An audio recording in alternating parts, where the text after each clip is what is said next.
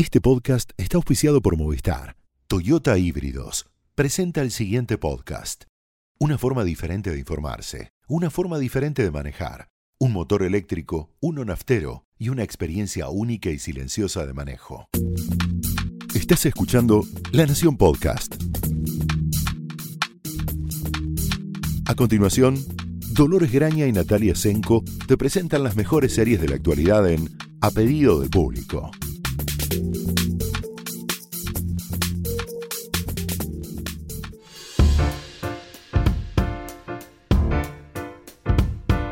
Hola, bienvenidos a un nuevo episodio de A Pedido del Público, el podcast que hacemos con Natalia Senko. Yo soy Dolores Graña.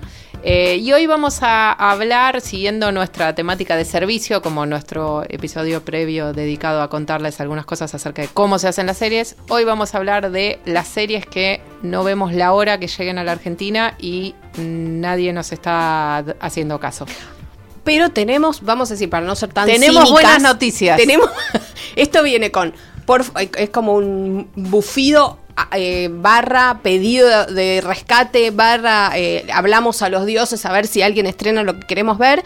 Y incluso antes de grabarlo, pero poco antes, eh, tuvimos una buena noticia que es la, la serie que estábamos más, no sé si más desesperadas porque se estrenen, pero que más estábamos comentando las últimas dos semanas, finalmente final feliz, que no suele ocurrir en estas cosas. De, mm, tenemos el caso que ya lo hemos discutido al cansancio de The Handmaid's Tale, donde pe- pedimos durante un año entero que se estrenara legalmente eh, en- para los eh, espectadores de la Argentina. Y bueno, ya sabemos, tardó un año. Eh, tenemos un caso de Un caso final de feliz, éxito, de como éxito. dirían en las clases de management. Que contanos, Dolores, de este caso de éxito, por favor, te lo pido. Empecemos para arriba, después vamos Empecemos para abajo. arriba. Bueno, como les decíamos nosotros, hay varias series que estamos esperando, que estamos siguiendo, que queremos, tenemos, nos morimos de ganas de contarles, algunas de las cuales que vamos a tomar hoy. También hemos hablado en otros episodios porque las venimos siguiendo y creemos que son algunas de las mejores del año, como, si- como es el caso de Killing Eve. Claro, que además estuvo nominada a los Emmy, digamos, no es ningún secreto que es una excelente serie que hasta la Academia eh, de Televisión de Hollywood la reconoció, digamos, no le dio premios, pero la reconoció. Sí. Eh, en este caso vamos a hablar primero de eh, Bodyguard. ¡Yay! Es una producción de la BBC, que ya les hemos contado por qué, la, como es la BBC, son muy pocos episodios. Eh, Seis en este eh, caso. seis capítulos en este caso, sí.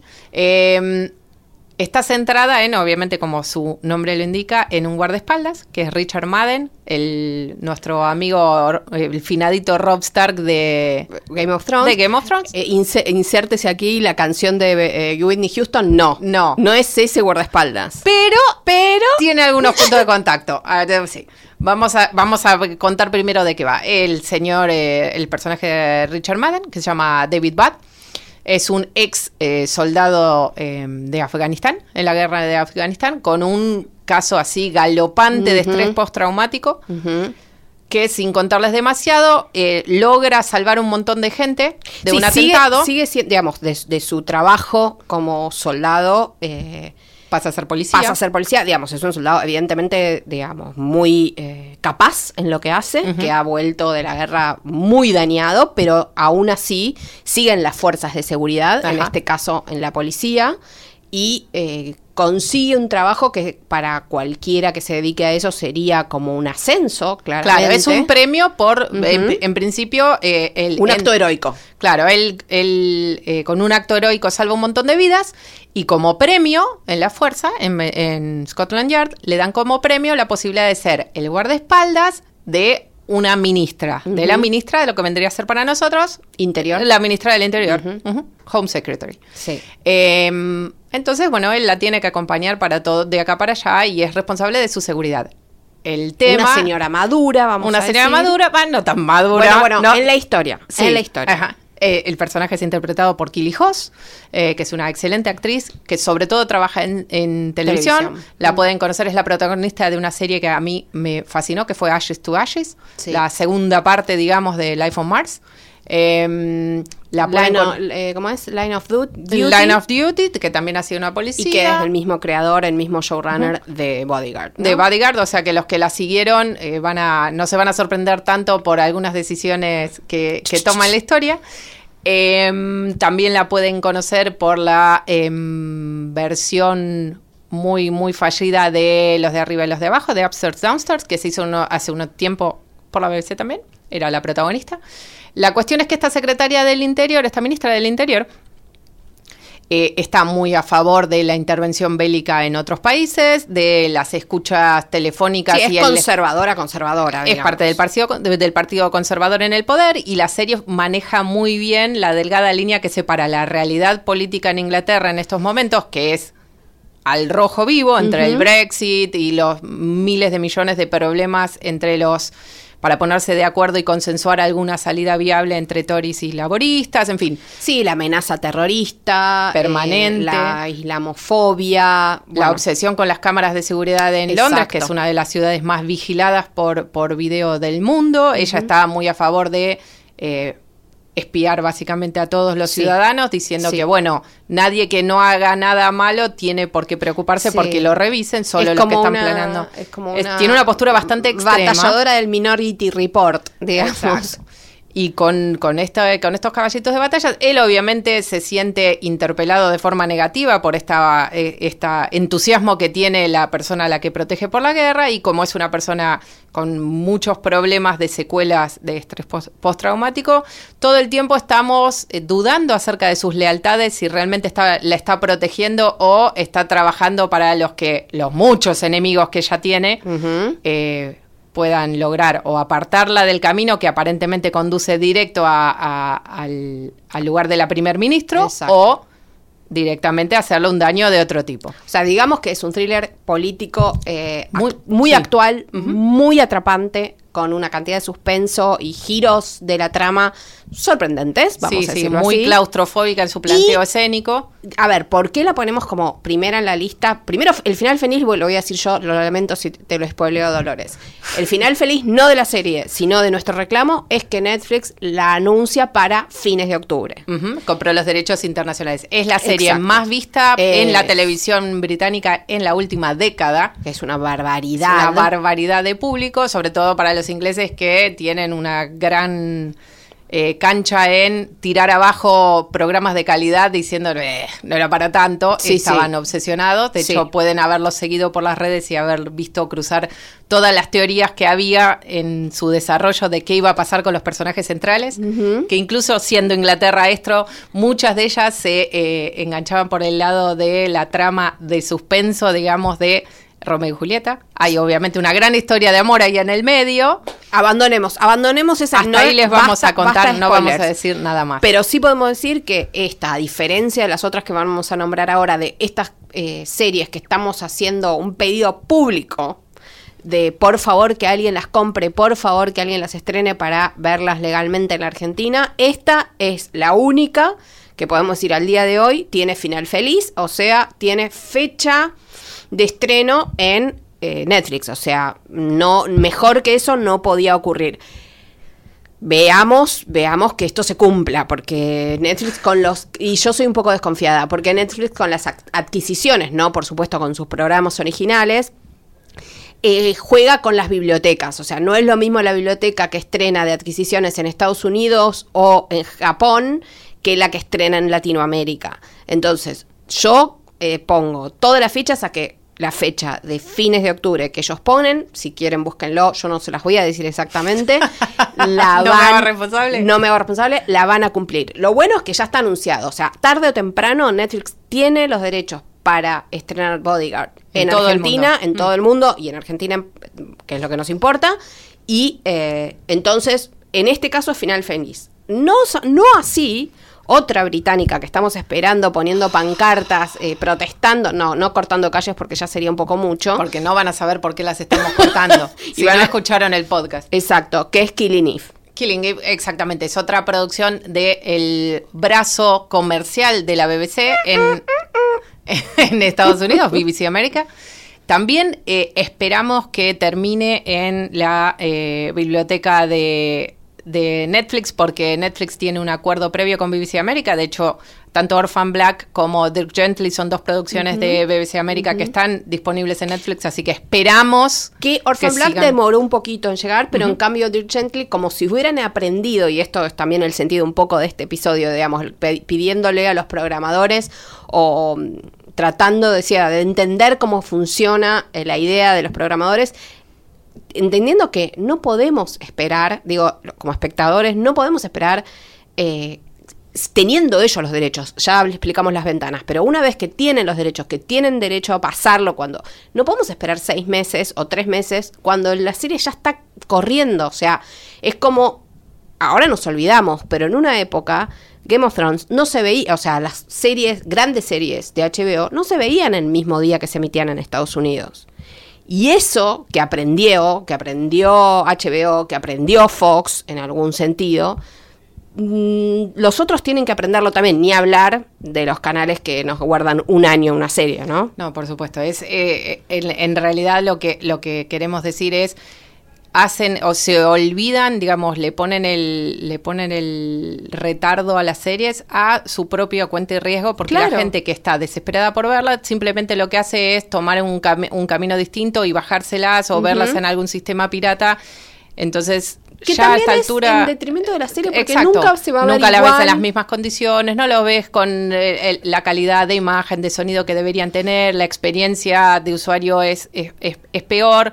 Y la verdad que en ese sentido las reglas del juego han cambiado tanto que no escuchar al espectador y no seguir su necesidad de inmediatez en la, en la transmisión, solo le juega en contra muchas veces a los que tienen los derechos. Y sí, eh, a, ver, alcanza con ver cuáles son las series más pirateadas para darte cuenta cuánto te tenés que acelerar y por eso daba el caso de Game of Thrones, que es la más pirateada.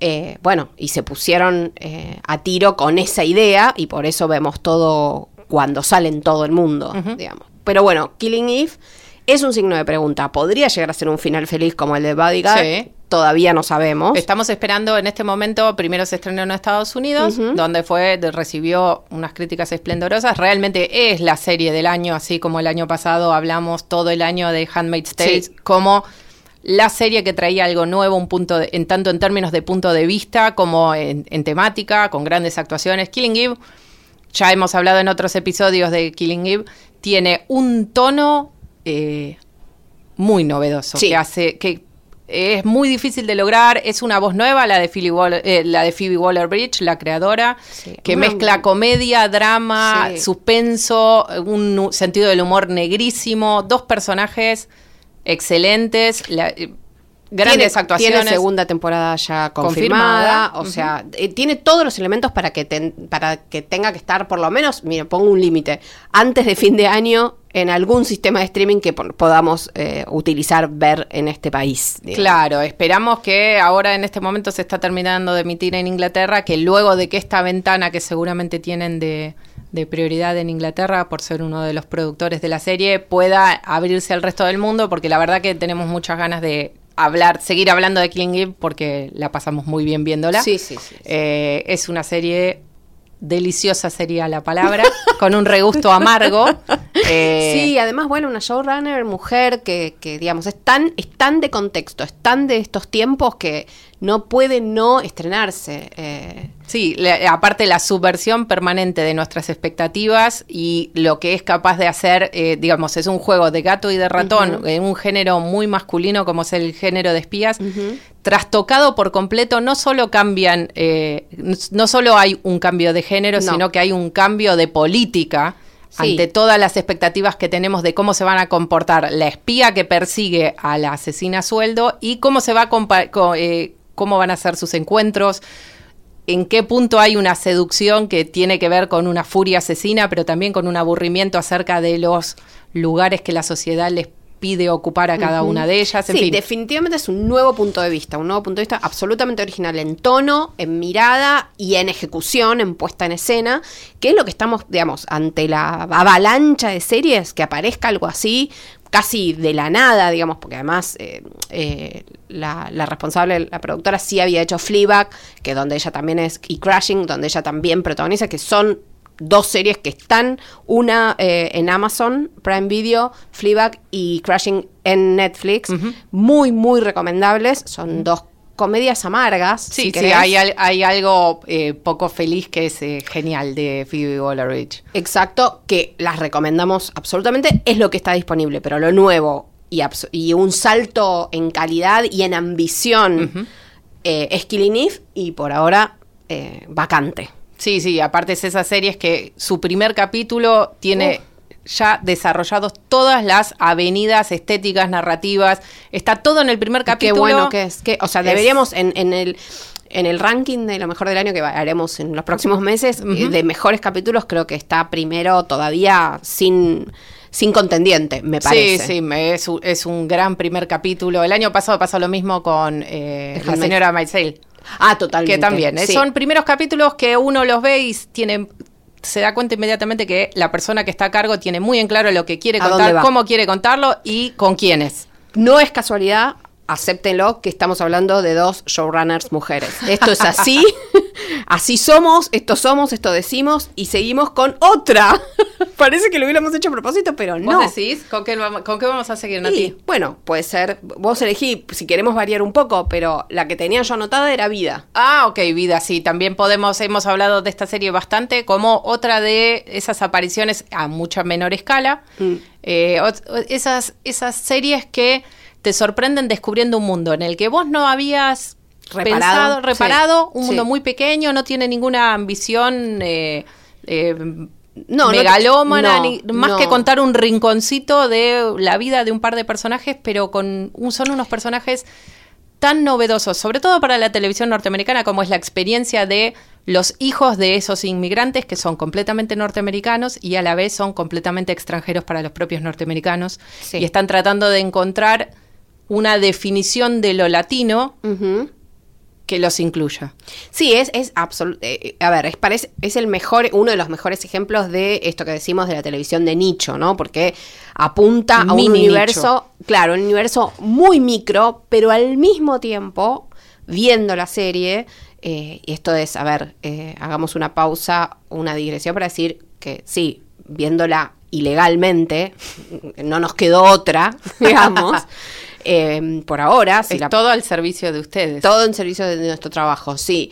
Eh, al mismo tiempo termina contando la historia de cualquier comunidad de inmigrantes eh, que necesitaron eh, mm, como integrarse a la comunidad a la que llegan y que, eh, qué sucede con sus descendientes en un punto, con sus hijos, sus nietos, cómo se van perdiendo las costumbres, cómo se van sosteniendo algunas otras. En el caso de vida eh, es muy interesante que muchas de las eh, hijas, en este caso de inmigrantes latinos, no saben hablar bien castellano, algunas hablan spanglish. eh, muy, muy rudimentario, digamos, y si no, se comunican en inglés. Y quien, una de, una de las protagonistas, hace todo un discurso sobre por qué eh, tomó como responsabilidad de ella aprender a hablar correctamente el castellano.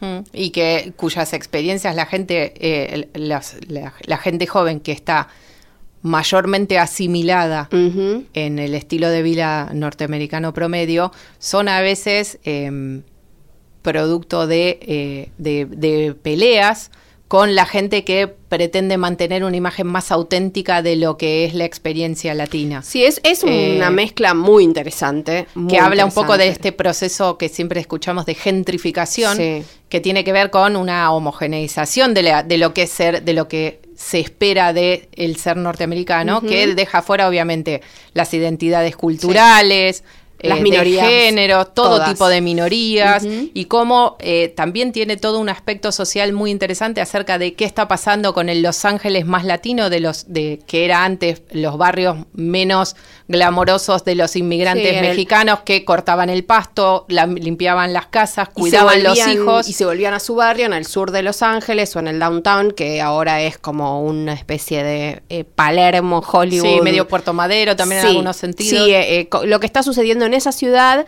y también, bueno, además de la minoría latina, por supuesto también eh, trabaja mucho con el tema del género, con el tema de la orientación sexual, bueno. Con eh, el lenguaje, de hecho está hablada mucho en una suerte de chicano muy interesante en Sí. el cual las palabras en inglés y las palabras en castellano tienen un peso específico por lo que dicen acerca del que las pronuncia, que es, es un trabajo interesantísimo nos- para descubrir. Nosotras quedamos enganchadas con el guaitinas. El guaitinas, que son como las latinas asimiladas que no eh, mantienen con orgullo su identidad como latina y que pretenden ser Sí. asimiladas a los blancos. Bueno, es una serie excelente. y con una, dos protagonistas, dos o tres protagonistas muy muy buenas que todo el tiempo, por diferentes razones y de diferentes maneras, se están cuestionando y en crisis con su identidad. quién soy, quién soy En realmente, quién sentido. soy para mí y quién soy para cómo me ven los demás.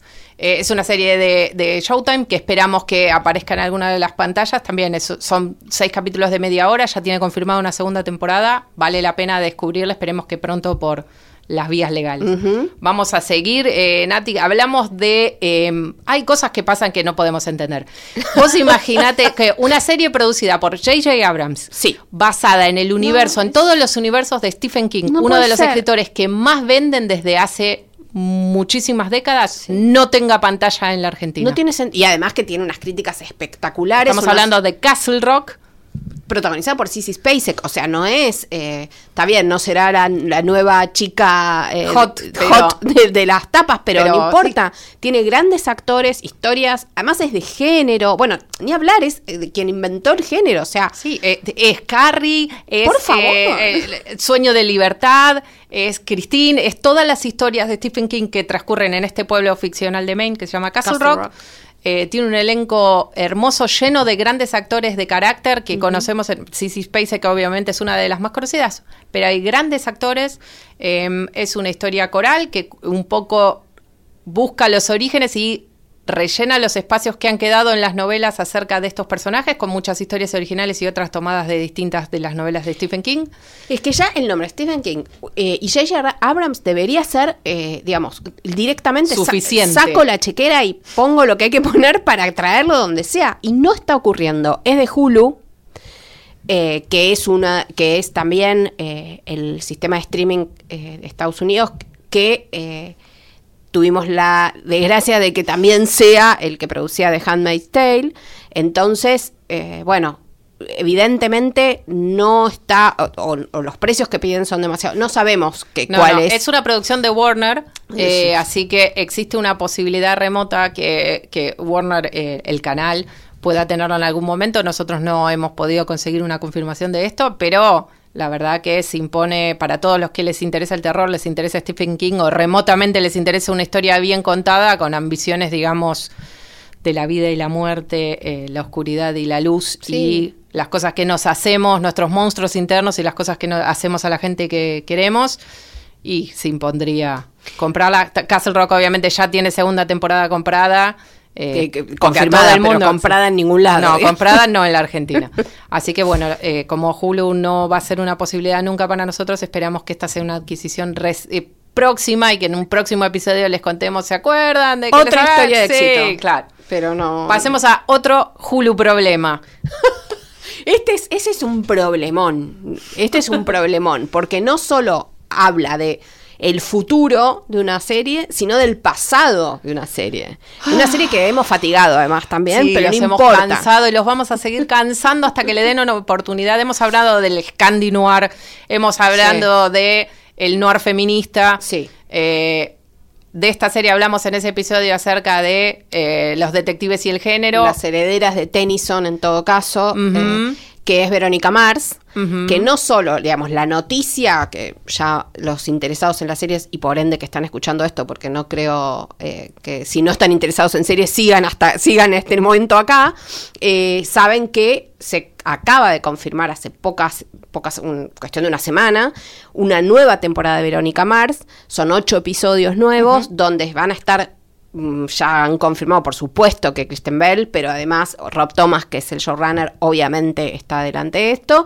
Y mm, básicamente todos los protagonistas que Los estamos protagonistas esperando. principales ya están confirmados. Faltan algunos amiguitos de Verónica Mars eh, confirmar que se espera que también estén allí. Lo que sabemos es que eh, las ocho nuevos capítulos eh, irán por el lado de una novela que escribió Rob Thomas una vez que Verónica Mars había terminado, que la tiene a ella, por supuesto, como protagonista, y al pueblo de Neptune, donde ocurre eh, toda la serie como escenario central de una Ajá. serie de crímenes y demás que ella tiene que resolver, como hacía cuando estaba en la secundaria, ahora ya es una señora grande.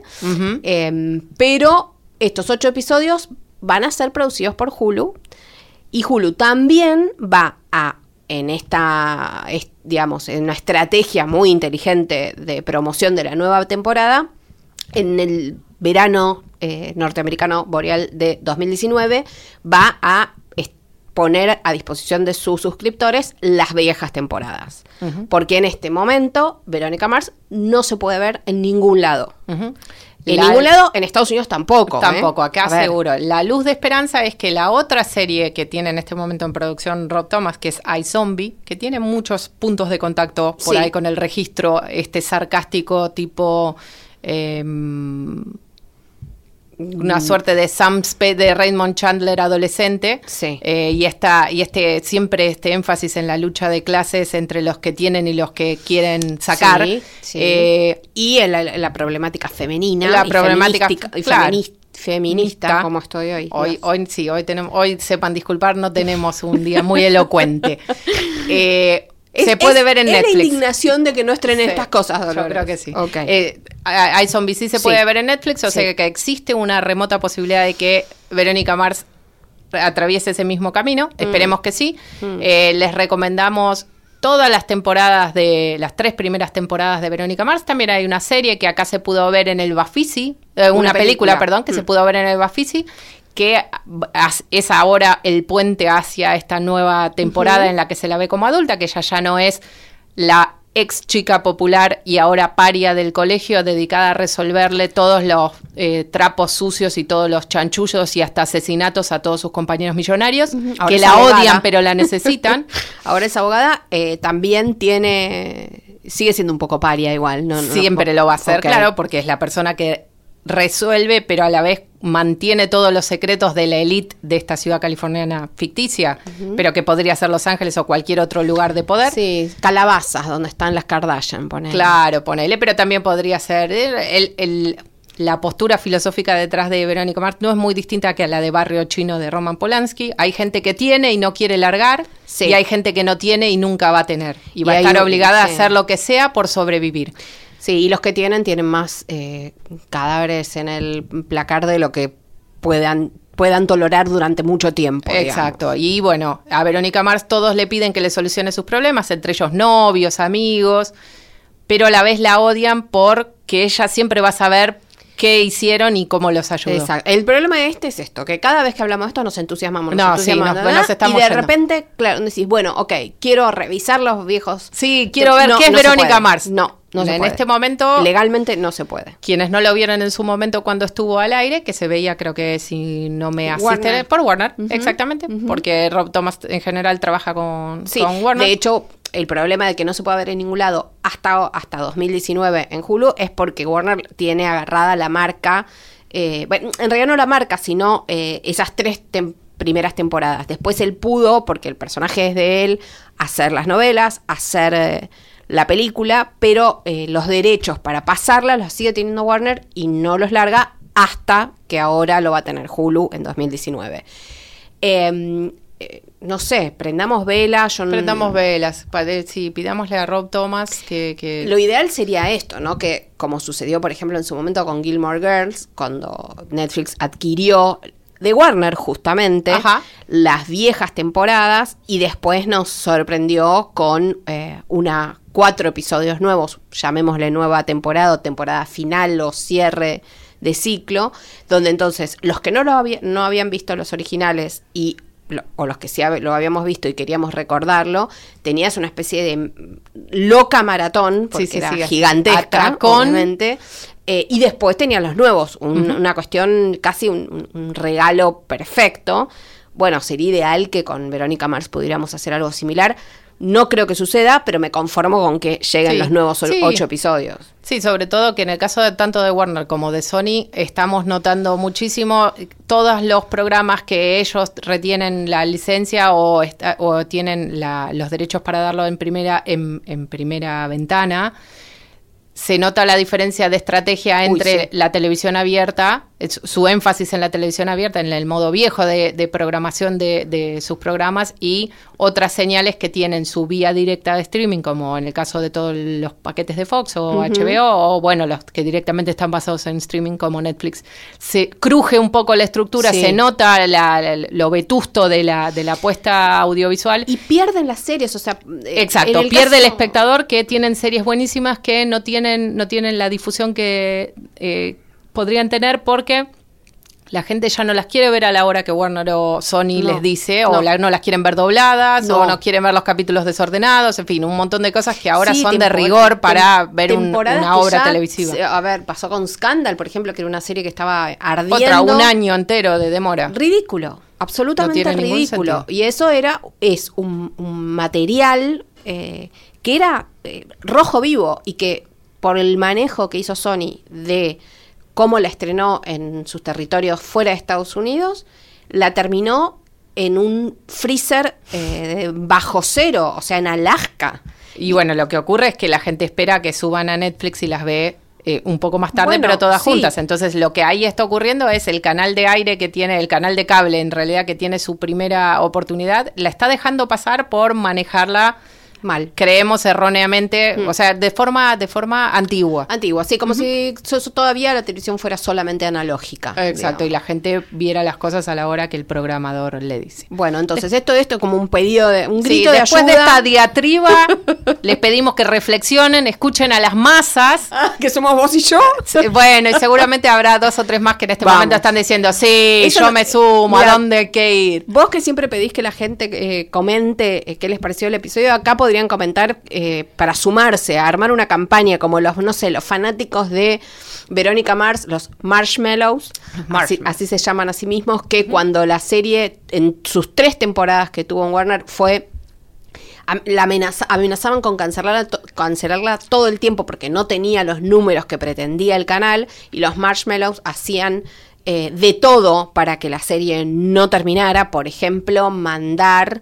Mandaron eh, un bolquete de estos malvaviscos a la puerta de Warner para que los Eso para fue un que año. Otro sí. año mandaron, eh, alquilaron un avión para que recorriera también la zona donde está Warner en, en Los Ángeles, en las afueras de Los Ángeles, para que los ejecutivos lo vieran. Otra vez mandaron los, la- estas barras, digamos, de chocolate, las Mars. Bueno, pedimos, Bueno, pedimos sí, a los también si que hay, se al- si hay manifiesten. alguna serie que nos está faltando, Sí. por favor, que ustedes quieran que conversemos, que ayudemos a difundir, que están esperando y no hay noticias, por favor, cuéntenos, nos interesaría conocer su opinión. Con Eso esto nos es. despedimos hasta un próximo episodio. Que sigan bien, no pierdan la fe. Esto fue A Pedido del Público, un podcast exclusivo de La Nación.